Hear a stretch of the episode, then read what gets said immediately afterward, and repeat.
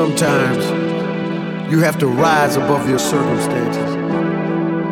There are things that you can't go around, you can't go under, you can't go over, but you got to go through it to be strong.